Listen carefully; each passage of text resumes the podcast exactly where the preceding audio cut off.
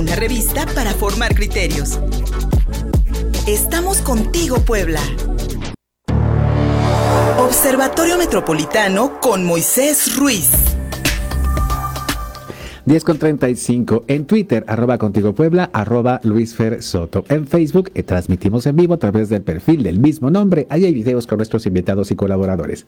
Mi querido amigo Moisés Ruiz del Observatorio Metropolitano de Puebla, ya en la línea telefónica, cada semana aquí con nosotros, hablándonos sobre temas de aquellos que nos interesa seguir viviendo en las ciudades, yo no sé por qué, ¿verdad? Pero bueno, la Secretaría de Desarrollo Agrario, Territorial y Urbano, la SEDATU, por cierto, eh, creada con Peña Nieto, eh, pues presenta, mi querido Moisés, una nueva, otra Estrategia Nacional de Ordenamiento Territorial que hoy por la mañana que trataba de, buscar información al respecto, se me hace que ya han presentado varias, ¿no? Moisés Ruiz, del Observatorio Metropolitano de Puebla. Buenos días. Buenos días, Luis Fernando. Buenos días a todo el auditorio. Pues mira, eh, como ya mencionaste la SEDATU, ¿Sí? Eh, eh, diseñó y han trabajado esto que denominan la Estrategia Nacional de Ordenamiento Territorial, la ENOT, y la cual viene de un proceso de consultas, eh, de, consulta nacional que se hizo pues pública y en diversos sectores en los meses de septiembre-octubre del año pasado y la cual pues arroja un documento que, que a mi punto de vista considero demasiado extenso en el cual eh, hacen un planteamiento entre político, eh, técnico y, y, yo lo terminaría aterrizando pues en un listado de buenas intenciones. Este sobre cómo se considera desde esta óptica del nuevo régimen pues el ordenamiento territorial para el país. Yo yo en principio Luis Fernando lo que veo es que eh, eh, se, se considera una, o, más bien veo una sobrefragmentación sí. del territorio, en el cual, bajo un concepto urbano-rural, tratan de identificar regiones para el cual se piensa orientar el desarrollo a través de esta estrategia de ordenamiento territorial. Sin embargo, creo, desde mi muy personal punto de vista, que este documento cae en ciertas contradicciones y en ciertos huecos de, cómo va a operar. Porque si bien eh, se vuelve a fragmentar el territorio en regiones urbanos rurales, las cuales no coinciden, al, menos por las regiones que yo estuve ya revisando, no corresponden con el sistema urbano nacional pues entonces estamos hablando de otra configuración territorial, pues, la cual no va a operar. Por, ponerte un ejemplo. Sí.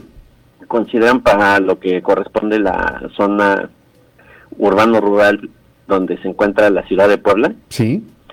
El área de influencia de Tlaxcala, llegando a, Tehuacán, consideran eh, buena parte del estado sobre sobre sobre esas eh, ciudades eh, pero no detectan o no consideran la influencia de la megalópolis. Yo no vi que apareciera en este mapa que, que, que, habla de esta región urbano-rural. Las verdaderas cabeceras eh, pues, rurales del estado, como serían Izúcar de Matamoros, como serían este Acatlán, Eh, todas estas zonas que tienen todavía una vocación agrícola, pues que tuvieran una una preponderancia en, en este mapa. Eh, yo entiendo que como un primer acercamiento, sí. pues tratan de delimitar esta, esta extensión territorial. Sin embargo, creo que queda todavía pendiente eh, pues este sistema urbano, el cual va, o entiendo que busca equilibrar la región urbana. Pero en fin, son muchas cuestiones que todavía están en el aire y que quiero pensar que las van a ir aterrizando región por región. Eh, sin embargo, Luis Fernando, también, eh, pues bueno, considero que eh, ya no es necesario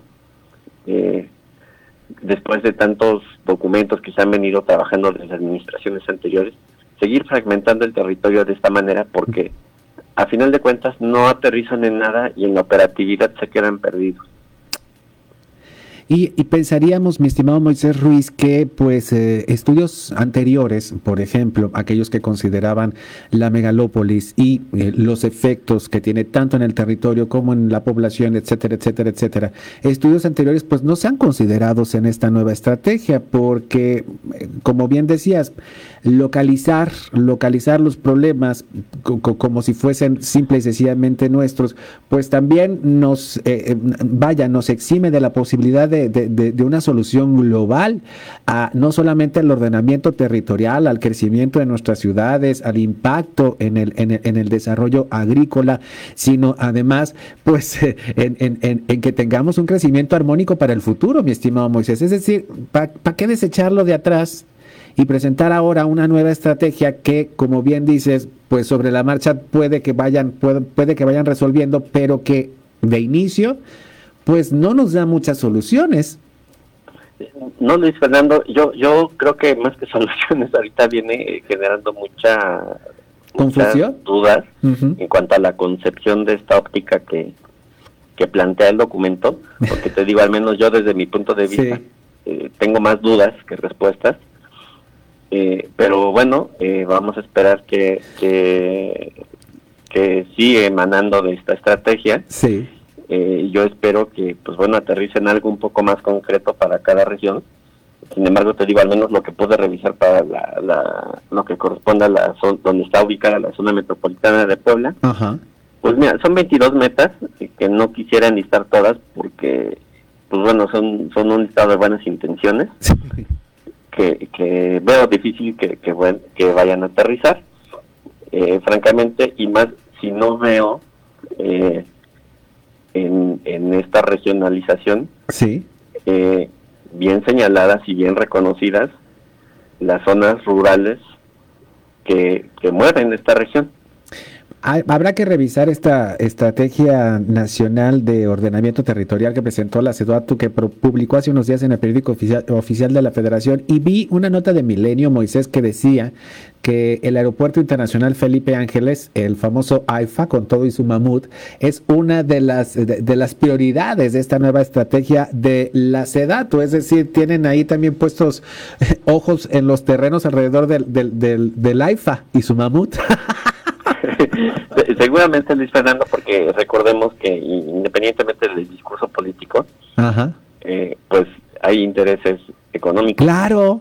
Y eh, los cuales, este, pues pueden quedar eh, entre líneas. Claro. en la aplicación o en la implementación de estos instrumentos normativos que, que a final de cuentas, Luis Fernando, pues bueno, el mercado inmobiliario tiene eh, pues una demanda y va, va, va a influir eh, en, específico en esos eh, proyectos detonadores que está promoviendo la cuarta transformación. Hay que echarle ojo a eso, mi querido Moisés Ruiz, porque fue uno de los argumentos para cancelar el aeropuerto de Texcoco. La, la, la, eh, el interés inmobiliario que había alrededor de, alrededor de la zona y cómo la SEDATU repartió los terrenos.